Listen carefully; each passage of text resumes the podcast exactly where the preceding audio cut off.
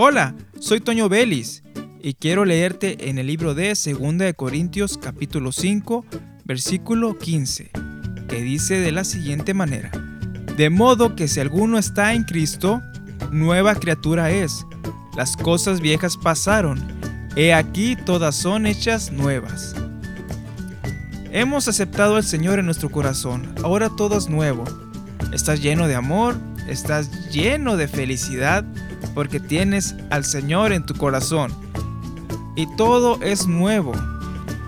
La vieja naturaleza que nos cegaba, que nos inundaba, ya no tiene más control sobre nosotros.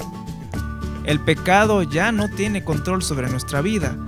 Ahora somos nuevas criaturas y hay una invitación a recordar esto cada día. Mantente firme delante del Señor. Mantente en alerta y rechaza el pecado. Ahora todo es nuevo. Valóralo, ámalo. ¿Por qué? Porque valió la misma sangre de nuestro Señor Jesucristo, la cual fue derramada hasta la última gota por amor a cada uno de nosotros para hacernos nuevas criaturas y llevar una vida nueva, una vida hermosa que nos prepara en el camino que ya hemos iniciado en la eternidad. Soy Toño Berlis y te invito a que continúes escuchando la programación de esta estación de radio.